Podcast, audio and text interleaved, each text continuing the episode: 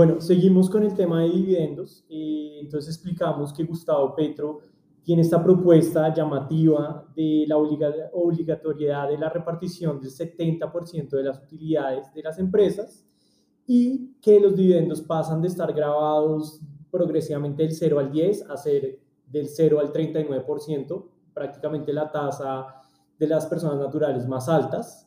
Entonces, pues eh, claramente va a tener unos efectos fuertes en la economía, en eh, la intención de inversión en el país, eh, porque al final es una tasa efectiva de tributación para las personas naturales que reciben esos dividendos del 65%. Entonces, pues, para ponerlo en palabras sencillas, si pues hago mi empresa, es muy exitosa y al final recibo mis utilidades y voy a tener que pagar una tasa tan alta, de verdad quiero invertir en Colombia, de verdad quiero hacer una empresa en Colombia, pues no sé, de, pues eh, ahí di un poquito mi postura, pero pues la gracia es que cada uno de su opinión no, sobre esta pues, medida. Pues nuestra postura sí es un poco pues parcializada, pues por lo que nosotros hacemos es pues incentivar el, la formalización de, de empleo y, de empresa en Colombia, que es también es uno de los mayores factores de, de pronto que el factor tributario que veníamos hablando y de formalización de pronto laboral no sea pues tan bueno, pues que sea muy bajo, pero pues obviamente pues nosotros lo que queremos es que la gente se motive a crear su empresa, que eso genera muchos, pues muchos beneficios económicos, tributarios, sobre todo hoy en día el emprendimiento tiene muchos beneficios que pues este gobierno ha, ha manejado, entonces, pero pues bueno, pues como siempre, cuéntenos qué, qué opinan, qué, qué, posturas tienen, qué opinan de cada candidato.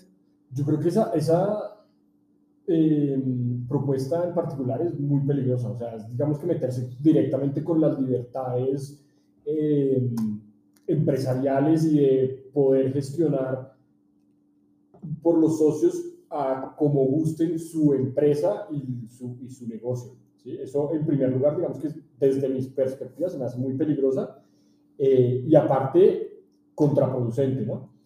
Eh, en segundo lugar, creo que eso desincentivaría en gran medida la creación de nuevas empresas, el emprendimiento y adicionalmente podríamos empezar a tener una fuga de, digamos, de empresas internacionales.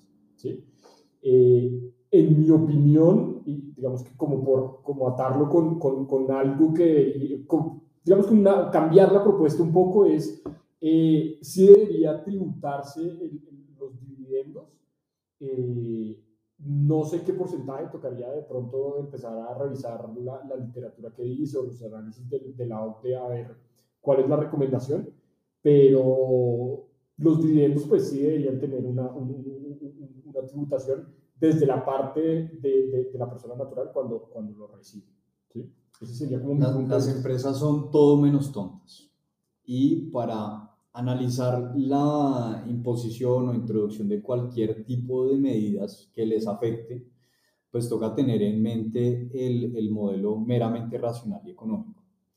Es decir, de entrada decir que este tipo de impuesto es malo, me parece un análisis incompleto porque las empresas lo acogerían en la medida en la que recibieran algo a cambio. Un descuento en algún tipo de cosa o un beneficio adicional en cualquier otra cosa, ¿sí? Es decir, los países que han implementado este tipo de medidas les podría llegar a funcionar en la medida en que de forma análoga la, negocian con las empresas de conformidad con sus necesidades.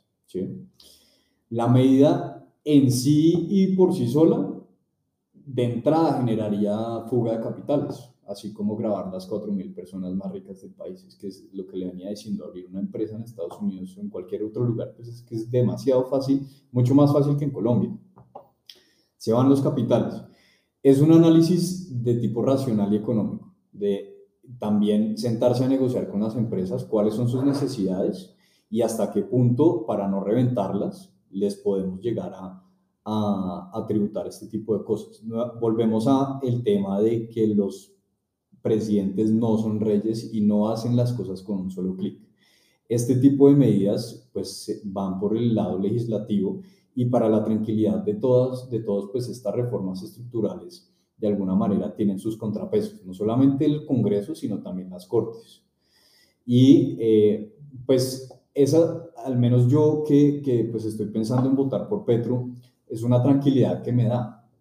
En muchas de sus reformas en salud, en pensión, en, en, también en estos temas económicos, si llegan a salir, de pronto ni siquiera salen a la luz, no se le dan, y si le salen, pues le salen con una forma distinta después de, de tramitarse con todo este tipo de negociaciones ante el Congreso y luego con los controles eh, en las Cortes, o, incluso ante las eventuales demandas que enfrenten.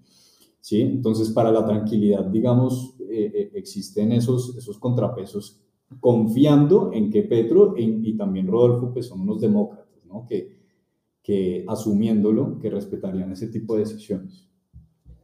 Ay, yo, yo quisiera complementar, digamos que lo, lo, que acabamos de hablar con una, con, como con una cuña y es que hay una frase que yo siempre digo que genera bastante mm, polémica y en algunos contextos eh, un poco de, de, repulsión, pero digamos que me atrevo a, decirlo y es que en Colombia deberíamos buscar tener 10 Sarmiento Angulo más, 10 Ardilandule más, 10 Pacheco más.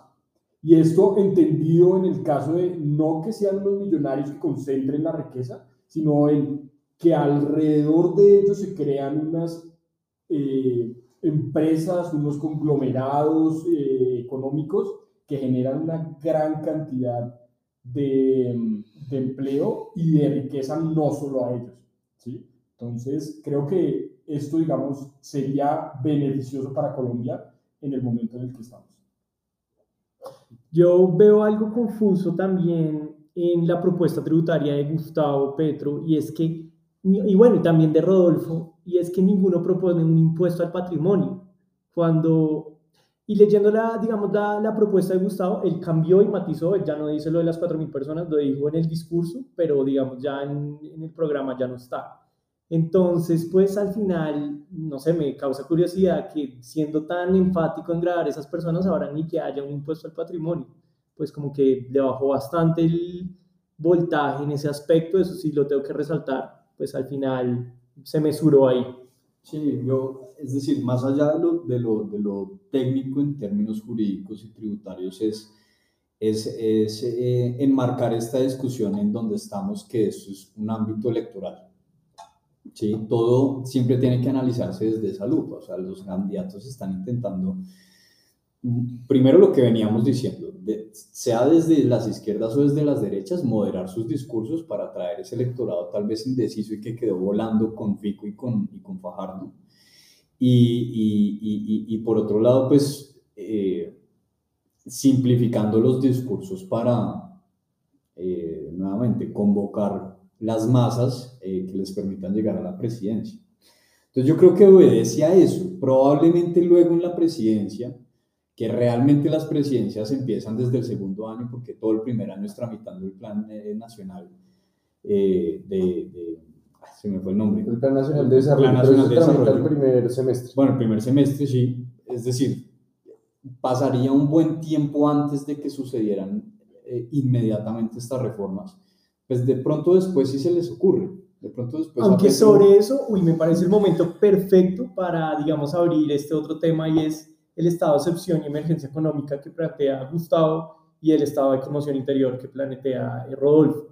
Eh, pues que ahorita es como el tema de ataque de uno al otro, porque pues digamos, sí, sí abre muchas posibilidades de implementar cosas desde el primer instante, desde el día uno. Entonces, eh, no sé cómo ven esas propuestas que ambos candidatos han, han, dicho que implementarían. Pero bueno, digamos, antes de continuar, para, para los que nos oyen y obviamente no son abogados, no conocen, digamos, cómo funciona todo esto, y se intenta dar un poquito de información, digamos, en redes sociales, es que obviamente esto tiene, tiene unos controles, tiene unos controles respecto a la Corte Constitucional, pero pues obviamente estos controles son demorados, o sea, de aquí que se declaren inconstitucional, pueden pasar hasta, digamos, en el caso del gobierno Juan Manuel Santos, que se declaró la emergencia social y ambiental por las inundaciones del 2011, más o menos en el 2014 se declaró la inconstitucionalidad. Digamos que obviamente eh, el tipo de emergencia que se declaró no era tan importante, económicamente sí generó pues cambios, digamos, en pues, digamos, destinaciones económicas que se hizo, no es semejante a una emergencia económica o a una conmoción interior.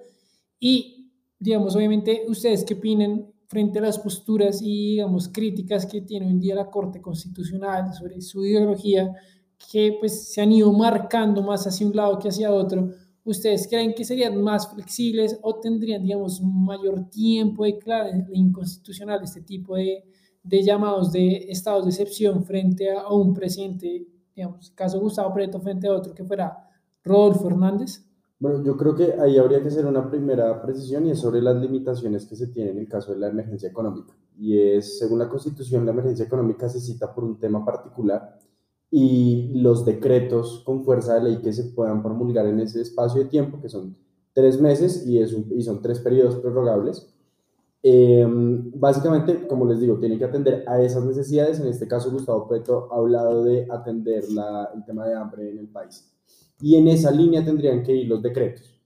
Y ahí, digamos que frente a lo que decía José en el segmento anterior sobre los controles constitucionales que se tienen e institucionales, no solamente estaría la Corte vigilando que este tipo de cosas tengan, pues, el, pues, digamos, que vayan en línea con lo que se plantea en la Constitución, sino que además el Congreso no deja de funcionar, distinto al estado de conmoción interior.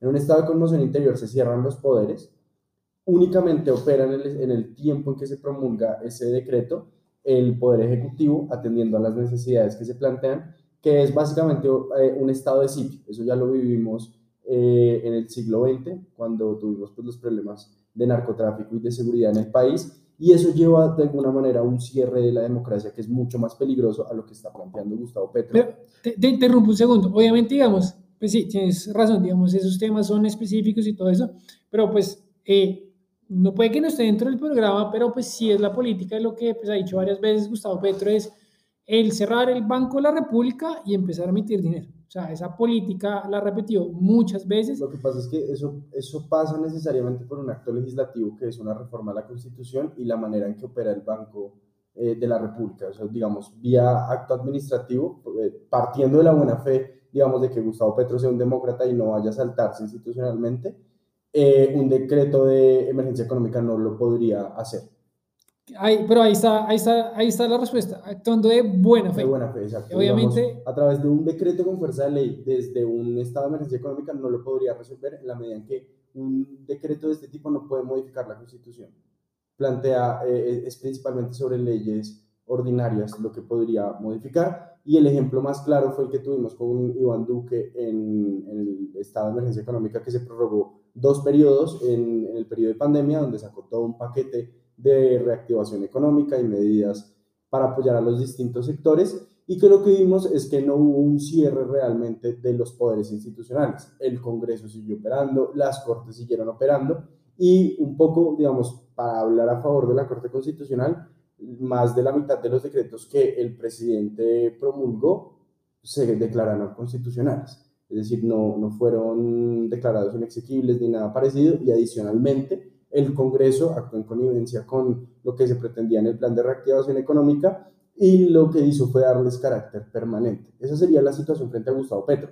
Frente al tema de conmoción interior, yo creo que es mucho más complejo en la medida en, como les digo, se cierran los poderes. Pero ahí tengo que hacer un fact-checking que tampoco quiero abusar de, porque no me sé el artículo de memoria, y la audiencia puede, y la invito a ir al artículo desde el 214, eh, lo que yo te he entendido es que en las dos dice, o sea, en los dos estados dice, no podrán suspenderse los derechos humanos ni libertades fundamentales, ni se puede interrumpir el normal funcionamiento de las ramas del poder público. O sea, al final son figuras casi que gemelas, pero tienen un motivo diferente. Y entonces, lo, que se puede No es que algunas, sí, exacto, pero no es que sean, o sea, hay, mejor dicho, tengo que poner limitantes, no es que una sea más peligrosa que la otra, es prácticamente... Digo, o sea, habría que revisarlo, estoy de acuerdo contigo, porque lo que... Me puedo estar equivocando, por eso invito a que cada uno... porque, digamos, el, los temas de emergencia económica creo que van a ser el artículo 147, la vez pasada lo revisamos internamente en la, en la política, y, y sí, sí, digamos, las, las motivaciones son distintas,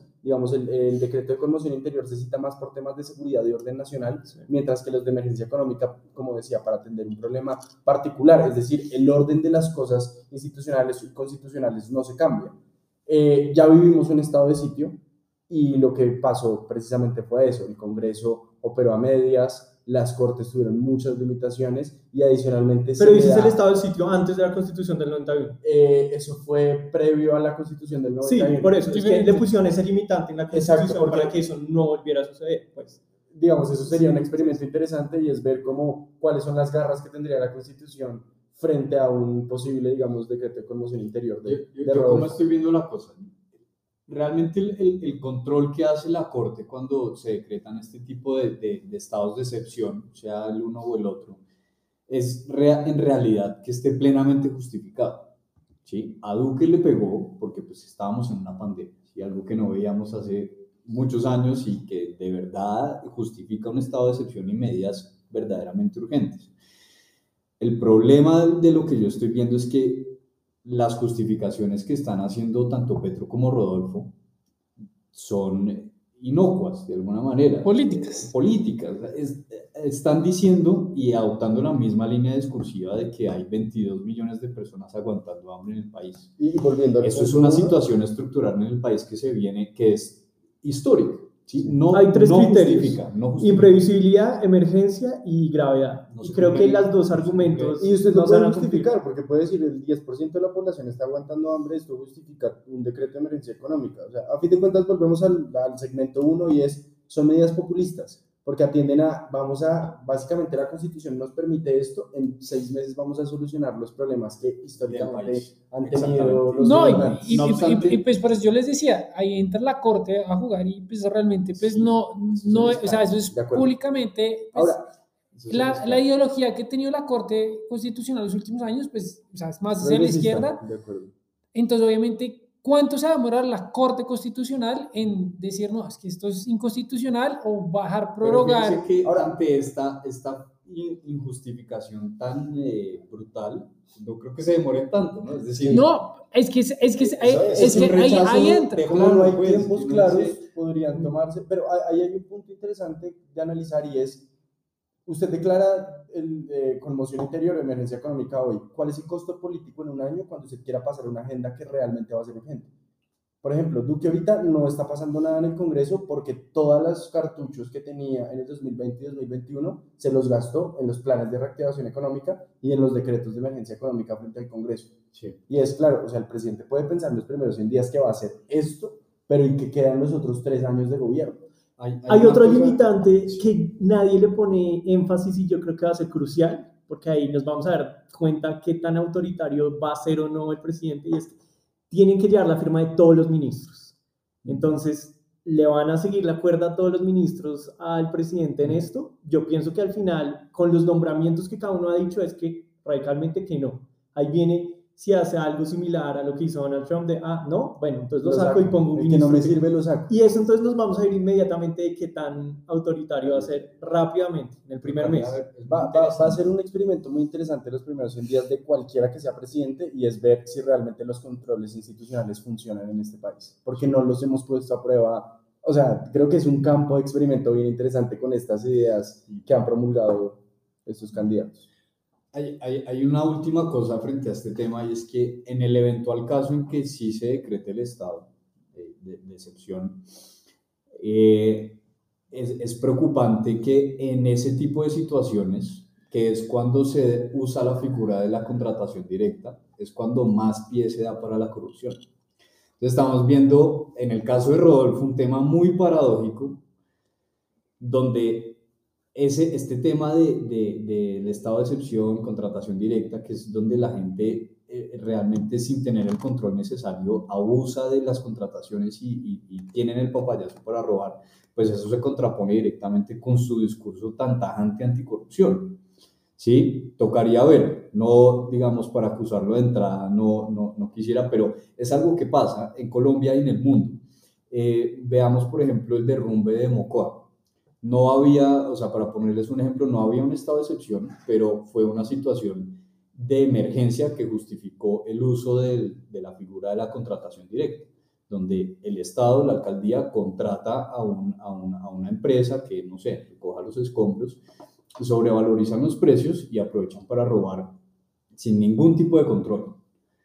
Entonces, eh, pues, un punto adicional para que la gente lo tenga en cuenta y para preocuparse adicionalmente, porque pues sí reafirma ese, no obstante que uno diga que Petro sí se está mostrando muy institucional, este tipo de propuestas y afirmaciones sí lo muestran a él y a Rodolfo dentro de su carácter supremamente egocéntrico, autoritario y, populista. Y de querer recortar caminos. De querer recortar caminos, sobre todo en el caso de Rodolfo, que se ha referido al, al, Congreso de una forma supremamente despectiva, tiltándolos a todos de corruptos, que a mí me parece pues muy, muy desproporcionado. Por supuesto que hay casos, pero es, es, es una institución eh, a, a fin de cuentas, ¿no? Bueno, pues yo creo que ya vamos cerrando entonces este segmento, vamos a pasar, obviamente todo esto de la mano y, y, obviamente todo esto es importante para la creación de empresa, todo el tema de emprendimiento. Vamos un poco más a las preguntas de, digamos, ya no tanto de, de pronto desde el punto programático, sino más bien de la opinión personal, el tema de la educación, digamos, pues qué opinión tienen, digamos, de, de, de las siguientes, pues de las siguientes preguntas y es digamos, usted, ¿ustedes qué opinan, digamos, respecto al sistema educativo? ¿Ustedes creen que la solución es invertir más dinero en, digamos, en las universidades públicas? ¿O ustedes cuáles, cuál creen que sería la política? Y obviamente desde su postura que, pues, ideológica y el candidato que, que más tienen afinidad, ¿cuáles creerían que sería la política, digamos, no más viable, sino la, pronto, por decirlo así, más correcta para solucionar un problema en Colombia como es la educación? comenzando, y no solo centrándonos porque todos hablan de más dinero a las universidades, no, desde la educación primaria, básica, secundaria, ¿ustedes qué, creerían que quería modificarse en Colombia para que, pues para que haya una mejoría, digamos, y, y, un tema, digamos, que es bastante sensible, que es el tema de los sindicatos, sobre todo FECODE, que pues, todos los años sale que la educación pues, pública pues, y, también privada respecto a los otros países cada día es, peor. Entonces, pues, ¿ustedes qué, qué tendrían por decir? Bueno, lo, lo primero, me gustaría empezar hablando sobre mm, la, la, necesidad de un cambio en la forma en que se está educando la gente en Colombia y para qué se le está educando. Creo que mm, e, en Colombia el sistema educativo está, basado, está basado, y esto lo, lo respalda Julián de Subiría, en que se memoricen conceptos y temas sin una contextualización clara y sin una aplicación para la vida cotidiana. Eh, ¿Esto qué significa? ¿De qué me sirve a mí aprenderme fechas, ecuaciones, eh, etcétera, digamos, de distintas materias? Si yo cuando salga de un bachillerato o incluso de una universidad no los puedo aplicar de forma, pues digamos, a mi vida cotidiana o bien para el caso de un emprendimiento o en el caso de, digamos, de si me convierto en un profesional en, en X área, ¿sí? digamos, a mí, por ejemplo, eh, me pasó en la educación superior, en ciencia política, que llegué a un área de conocimiento ya graduado, que son los asuntos públicos, en donde durante cinco años básicamente no aprendí más allá de lo teórico de la ciencia política y lo que podía aplicar, de alguna manera lo tenía que aprender día a día. Pasa, digamos, con muchas profesiones y adicionalmente yo creo que un poco pues hablando del emprendimiento, creo que Colombia tiene una deuda bastante grande en el sistema educativo sobre cómo uno debe emprender desde la educación emocional, es decir, como los temas de frustración, hasta lo más básico que son las finanzas personales y cómo llevar a cabo, cómo crear una empresa. Nadie estaría, digamos, completamente seguro, a, menos que sea el hijo de un empresario, alguien que desde casa lo hayan educado en esos temas, eh, sale hacia la universidad con ideas de cómo formar una empresa o de cómo hacer empresa en el país. Eso es algo que, como digo, se, se enseña o desde casa o bien se enseña en una escuela de negocios puntualmente. Creo que eso es, digamos, un primer punto y es para qué estamos educando en el país y no estamos educando para aumentar la productividad y para aumentar el capital social, sino para memorizar.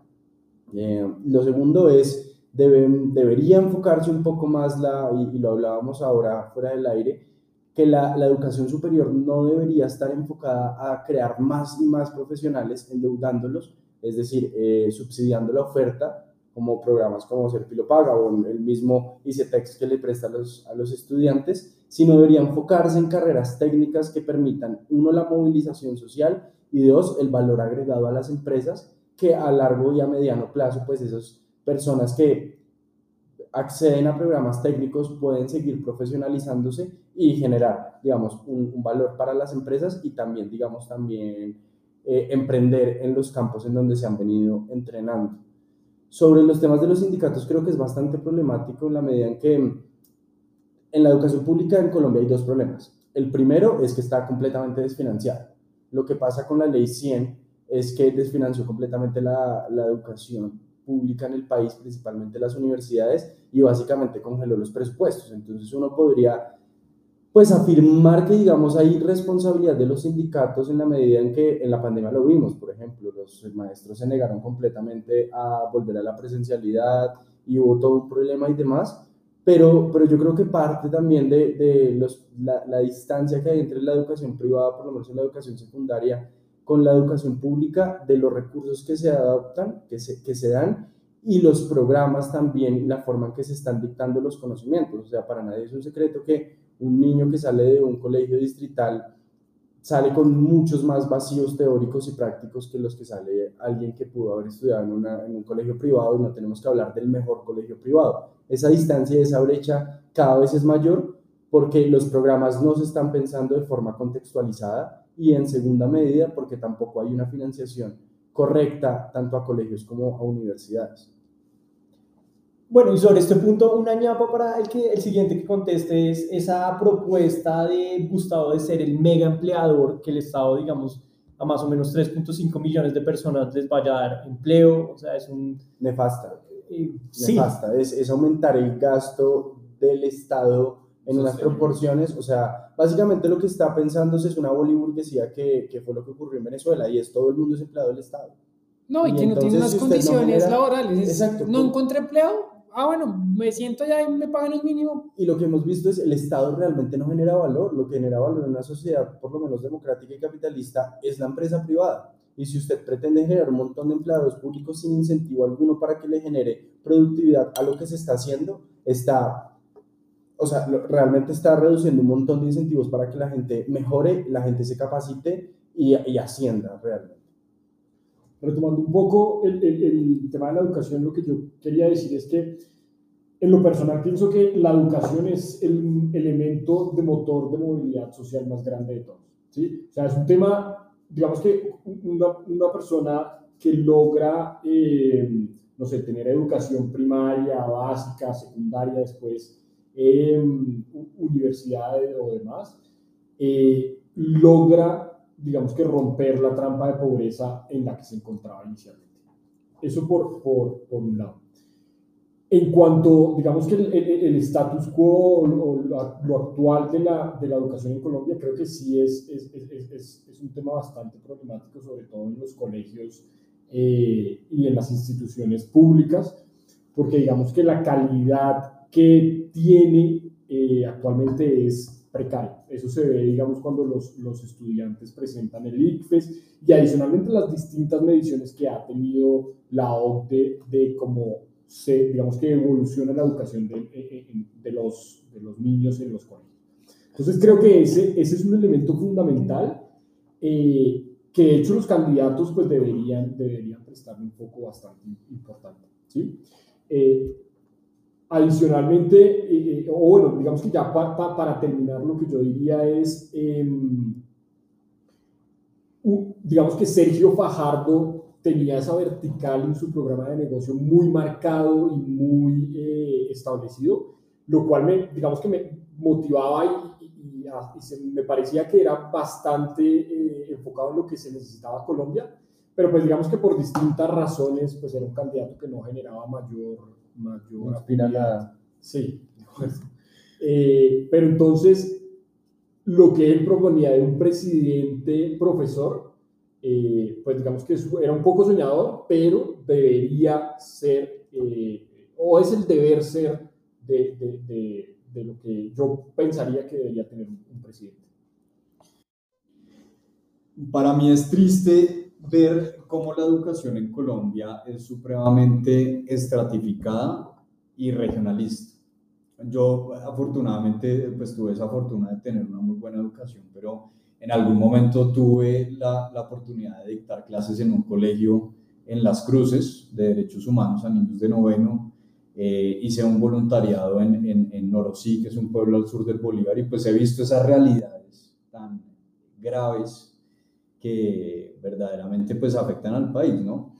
A lo que voy es que en Colombia no existe una eh, relevancia eh, en, la, en la educación pública, verdaderamente pública. O sea, para mí la, la educación privada ya hoy en día tuvo la suficiente cancha que debe tener, pero la educación pública está hoy en día teniendo esos problemas tanto de financiación como de estratificación y regionalización. Entonces, para mí esa es la primera medida, partir del hecho de que estamos, eh, está desfinanciada esa educación y que aparte de las discusiones que estaban dando de que por supuesto es necesario modificar los pensums para darle unas nuevas eh, habilidades a, los estudiantes que les permitan enfrentar el mundo de hoy.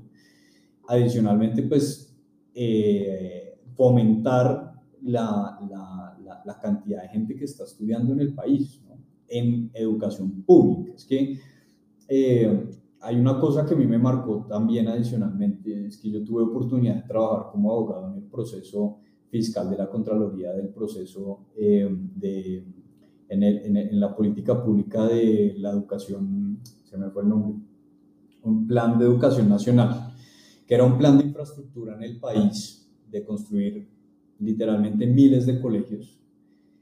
Las dos principales empresas privadas que estaban involucradas en el proceso dejaron todas las obras tiradas. Es una cosa verdaderamente asombrosa. Son expedientes del piso hasta los techos, de, con fotos de los colegios con varillas en el piso, lotes con simplemente cemento, ahí obras completamente abandonadas en las regiones. Entonces, pues si me pregunta las medidas importantes en torno a la salud, yo diría que sí es importante darle eh, financiación, darle importancia a la, a la educación pública y eh, pues reafirmo ese punto en donde sí la gente debería tener nuevas herramientas para enfrentar el mundo de hoy, nuevas tecnologías, blockchain, inteligencia artificial, redes sociales, marketing, eh, oralidad, gestión emocional, finanzas personales, etc. Bueno, entonces les voy a hacer esta pregunta de algo que acabo de ver en Twitter eh, y un poco la pregunta sumada como ustedes, ¿quién cree que tiene las posibilidades de ganar más que quien quiera? ¿Cómo ven el panorama de quién va a ganar? Y es que Rodolfo acaba de rechazar, digamos, hacer una alianza con Sergio Fajardo. Dijo, muchas gracias, pero no, lo hice por cortesía. Mm. Entonces, pues, sorprendente. Eh, entonces quería preguntarles cómo ven, cómo ven esto, ¿Quién, quién va a ganar, a qué se debe este rechazo de Sergio Fajardo. Bueno, en, en lo personal, digamos que no me, no, me sorprende mucho porque eh, creo que fue ayer o el jueves en la, en la noche, eh, Rodolfo había dicho que si bien se, estaban se, se, habían sentado y habían estado dialogando, pues como que no había mucha afinidad en, el, en la perspectiva creo que las palabras que usó era como la, la, proyección de país o algo similar. Entonces, digamos que no, no me sorprende en lo personal mucho, eh, pero pienso que si hubiera sido, la verdad, un buen, un buen apoyo y digamos que una persona sensata como lo es, lo es, lo es Fajardo en la candidatura de, de, de Rodolfo. Pero pues digamos que no, en lo personal no me sorprende. Ahora, eh, ¿Cómo, cómo deparan estas dos semanas eh, de caras a las elecciones, a la segunda vuelta el, 19 de junio?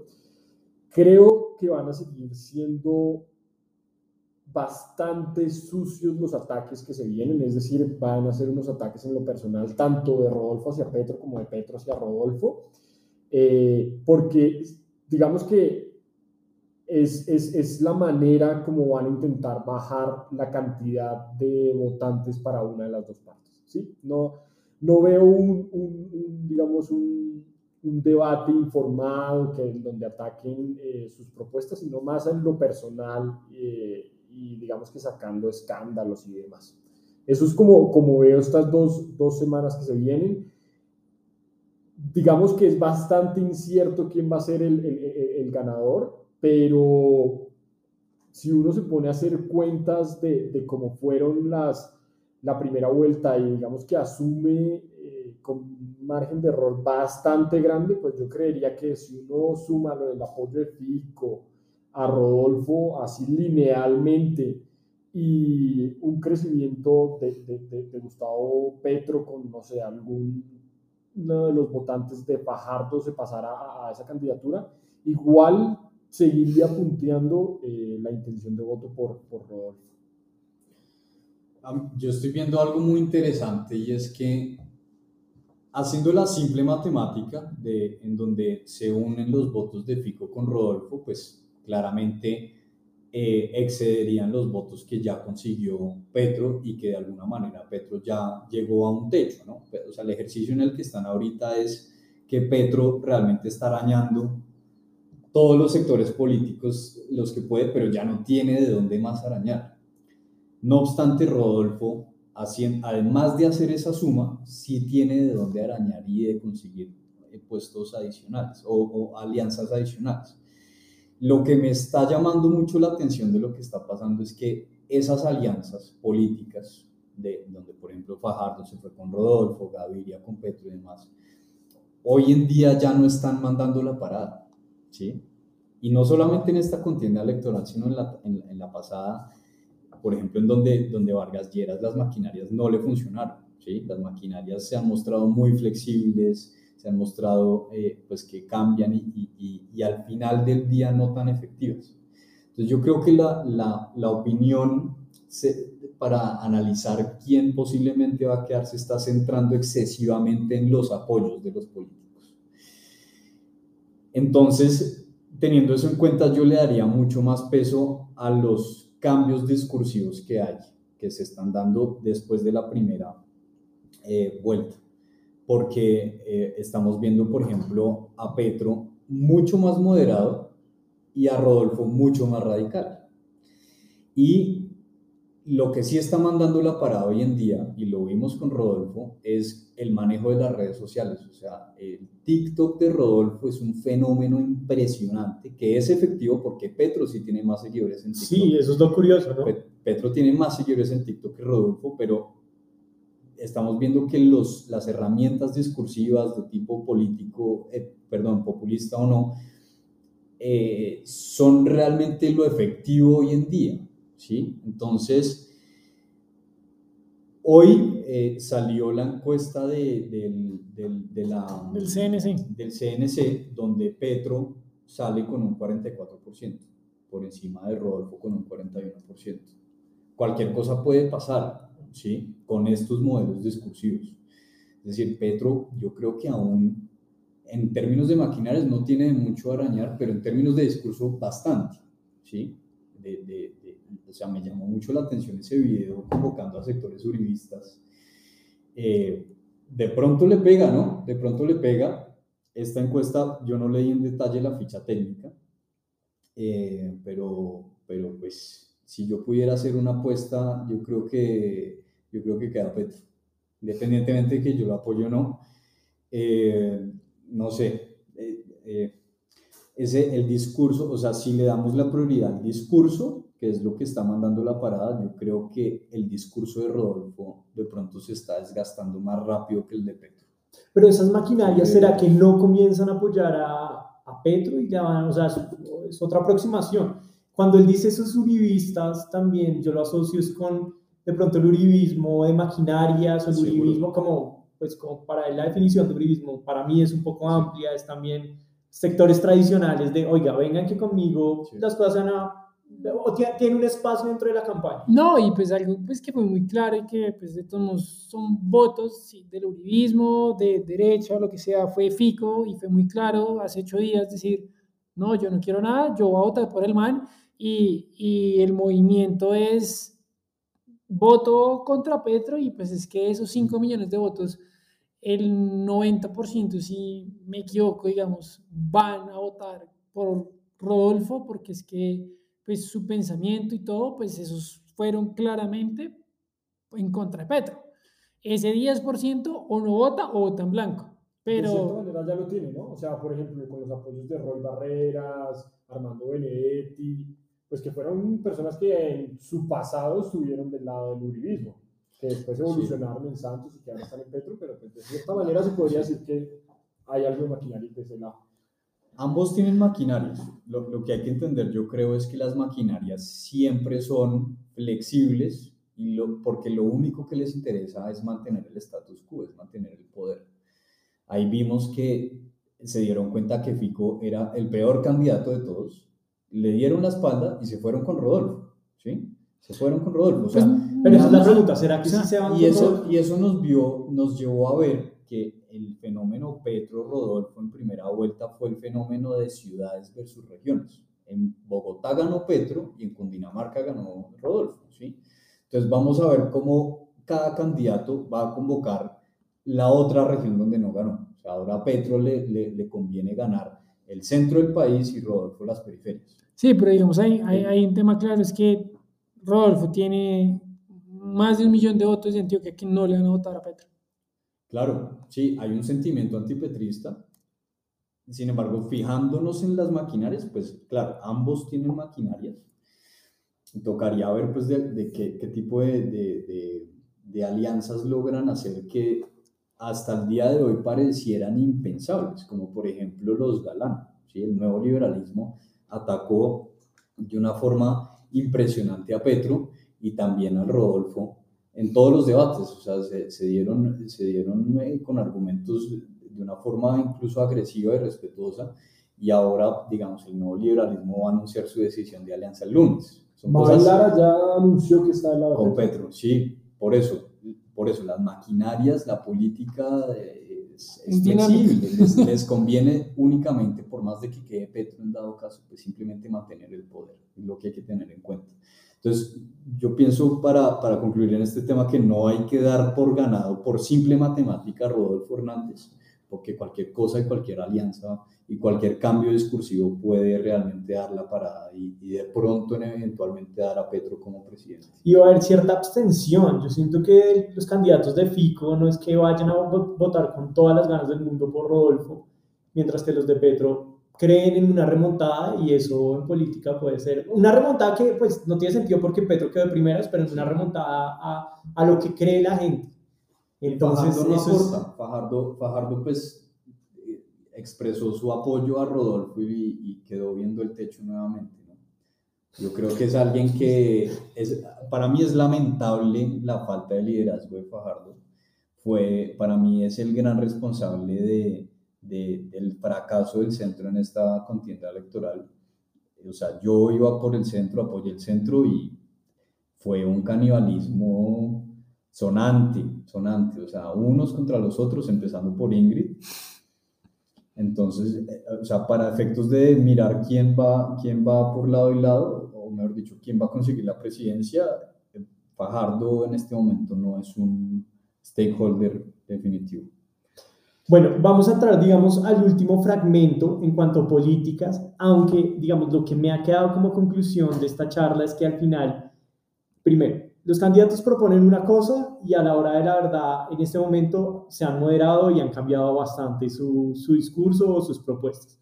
Y segundo, que una vez sean elegidos, lo van a volver a cambiar, pero eso no quiere decir que tengamos que dejar de lado lo que proponen, porque, no, al final algo intentarán poner y, y, vale la pena seguirlo analizando. Entonces es el tema de eh, las pensiones y el otro es, pues digamos, eh, prohibir la extracción y exploración de petróleo, donde otra vez Petro de pronto comenzó con algo bastante eh, disruptivo de prohibirlas el primer día y pues ya ha cambiado su discurso en torno pues, a los días. Entonces, no sé sobre estos dos temas que nos tengan por decir, ¿qué opinan?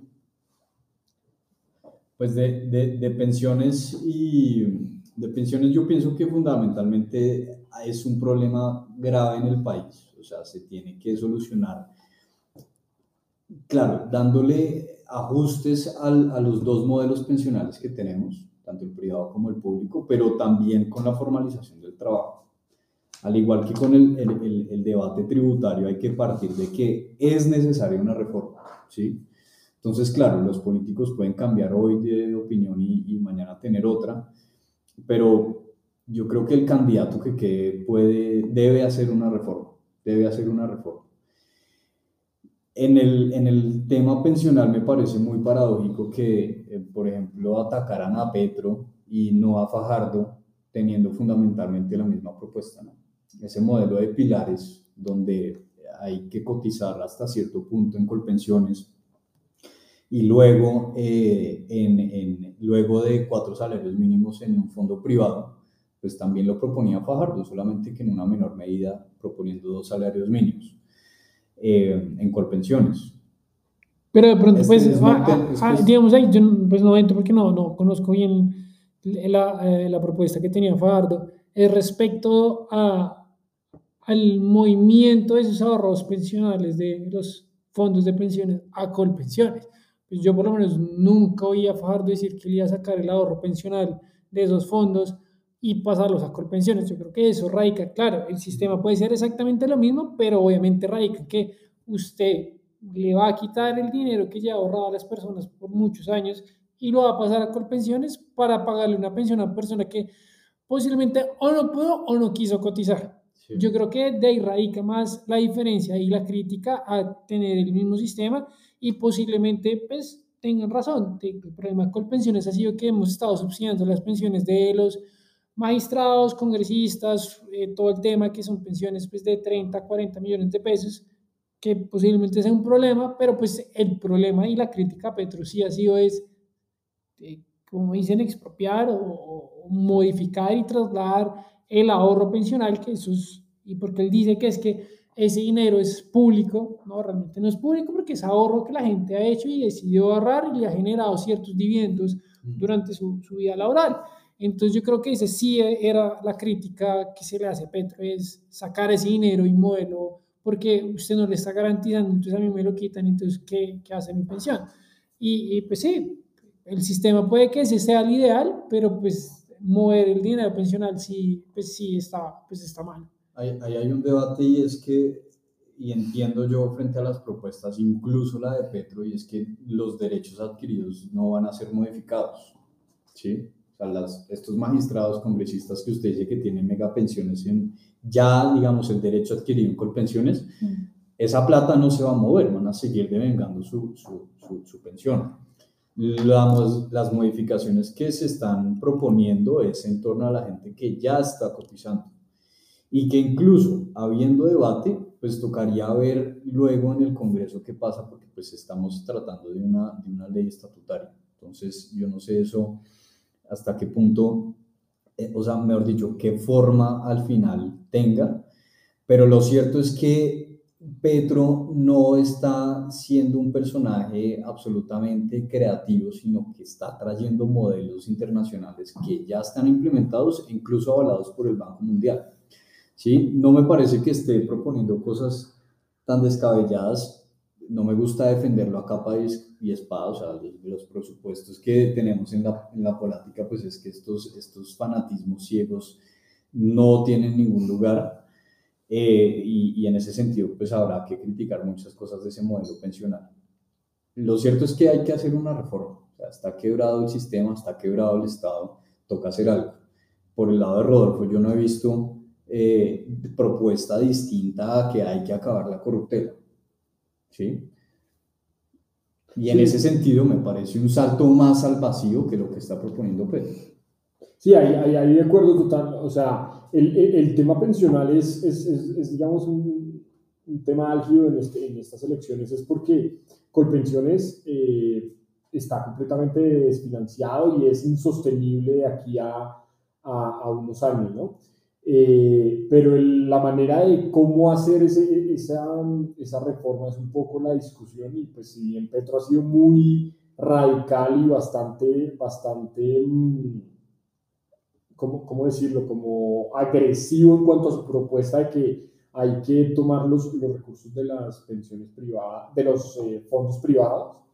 Eh, por el lado de Rodolfo, pues no ha habido, pues yo no conozco cuál sea la, la, la propuesta, pero digamos que en, en, conclusión, sí es necesaria una reforma eh, al sistema pensional. Es un sistema que actualmente es completamente regresivo porque quienes se pensionan son, pues digamos que las personas que han tenido un, un empleo estable durante toda su, su vida laboral y, eh, por ejemplo, pues digamos que la parte de las personas o de los cotizan, de lo, del mercado laboral informal, por decirlo de esa manera, pues esa, esa, ese universo que es el más grande en Colombia, pues no, no, no podría acceder a una pensión legal. ¿sí? Entonces ahí creo que sí es, es, es, es un tema álgido de las del próximo gobierno y de la, de la reforma a la cual deben, deben llegar. Y bueno, pues a la segunda pregunta que hacía Daniel, ¿qué piensan del tema de la exploración de petróleo? Que obviamente es, es una política a nivel mundial que pues está determinando que pues, se deben dejar los, los combustibles atrás, pero pues lo que ha dicho José a lo largo de, de, este capítulo es que Petro ha ido moderando, pero pues todos hemos oído desde hace casi cuatro años diciéndolo, no, es que nosotros vamos a vivir desde la exportación de aguacate y atrás el petróleo y pues no hace más de seis meses decía que desde el primer día iría a suspender la, la exploración de petróleo, todo el tema del, del fracking, que digamos es más un movimiento eh, de pronto social y, y publicitario de, de, personas que no tienen tanto el conocimiento, sino pues de lo que pueden leer y, y escuchar. Entonces, pues obviamente políticamente y económicamente sabemos que Copetrol ha sido pues una de las mayores fuentes de financiación que ha tenido el país, sobre todo pues en la bonanza petrolera que tuvimos durante el primer gobierno de Juan Manuel Santos, que pues eso fue pues que ojalá se hubiera aprovechado de mejor manera esa bonanza petrolera y lo que se ha vivido en los últimos meses con el tema de, de Rusia y Ucrania, que aumentó el, otra vez el, el, valor del petróleo. Pues sabemos, y, y yo creo que en general todas las personas, sin importar su ideología política, sabemos que que, que, ese tema del combustible lo tenemos que dar de atrás, pues porque pues, pues no nos genera ningún beneficio ambiental ni más allá del económico. Entonces ustedes realmente piensan que esas políticas y, y lo que hemos dicho, obviamente tienen que tener un término legislativo y lo que pues, decía David en su momento, el tema de la buena fe y todo eso, ¿ustedes qué creen realmente? ¿Cómo debe manejarse eso? Sí, yo pienso hay dos cosas. La primera es que el tema... Eh, de, la sustitución de los, de los combustibles fósiles por otros no está marcado únicamente en las propuestas que pueda hacer un candidato presidencial, sino que está marcado en un tema más amplio que es en una variedad de compromisos internacionales legales, pero también de una voluntad política que ya está permeando cualquier tipo de decisión que tome cualquier líder que quede en, el poder. ¿sí? O sea, la conciencia ambiental es algo que, que está eh, realmente eh, determinando las decisiones y que necesariamente se va a dar. Ahora, y el segundo punto es, yo creo que la, la, el análisis, más allá de si debe haber una transición o no, y que sí debe haber, es con qué. ¿sí? Yo en este momento estoy enfocando mi carrera en el tema de las tecnologías y estoy viendo que muchas de esas sustituciones que parecieran ambientales realmente no lo están siendo, ¿sí? como puede ser el caso del carro eléctrico.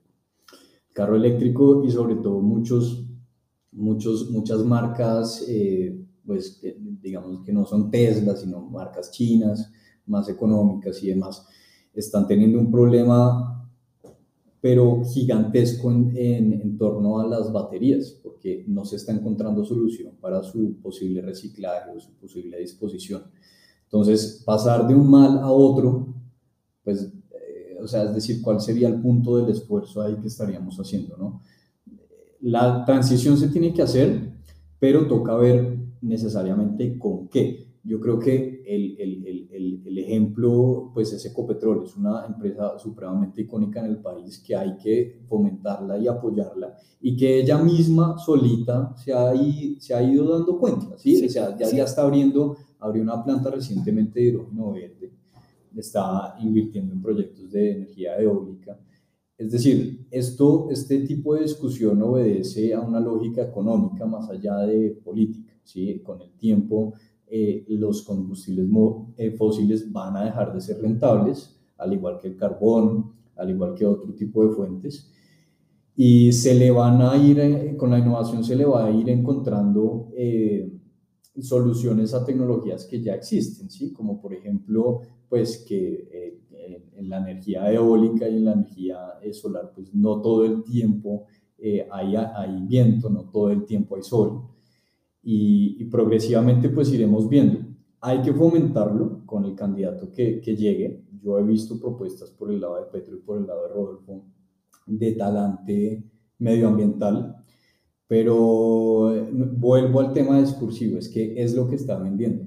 No, pero de, de todos modos, digamos, a este gobierno hay que, hay que felicitarlo porque ha sido muy, digamos, progresista en el sentido de, del aumento de, de energías renovables, teniendo en cuenta que Colombia es uno de los pay- mayores países, en- digamos, de los principales países que no utiliza energía contaminante, ¿no? Entonces, pues, las hidroeléctricas han sido por muchos años nuestro mayor factor y desde, digamos, el tema de, de la emergencia de el, pues, el problema en los años 90 frente a la, a la luz, digamos, a la hora Gaviria que llamaban en su momento, sí, este gobierno sí lo ha hecho y, digamos, ha sido un poco falta de pronto publicidad, las plantas, digamos, de energía solar, de, de energía eólica y, pues, digamos, un tema muy que yo creo que hoy no vamos a entrar en discusión porque sería muy largo, el tema de, de Hidroituango, que pues es un proyecto que necesita el país para pues, suministrar la energía en los próximos años. Ahí, ahí hay una salvedad y es que la energía, o sea, es completamente,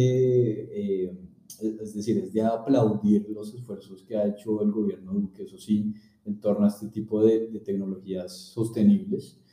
La capacidad de, de generación de, electri- de electricidad y sí, este tipo de tecnologías eh, eólicas y demás, pues ha sido sorprendente, pero hay que dimensionarlo, ¿sí? O sea, el, el, si vemos el PAI de, de, de, de, energía que consume Colombia, pues hay una gran cantidad que todavía depende de energías fósiles, o sea, dentro de la torta de energías eh, que, que, que, requiere Colombia, todavía es muy minúsculo eh, el, el, el, el porcentaje de participación eléctrica en el país, ¿sí? No sé si me hago entender, o sea, dentro del porcentaje de energía eléctrica, en ese porcentaje sí se ha aumentado la sostenibilidad, pero aún así, en términos más macro y generales, el país aún sigue requiriendo energías que todavía son contaminantes en un mayor porcentaje al eléctrico.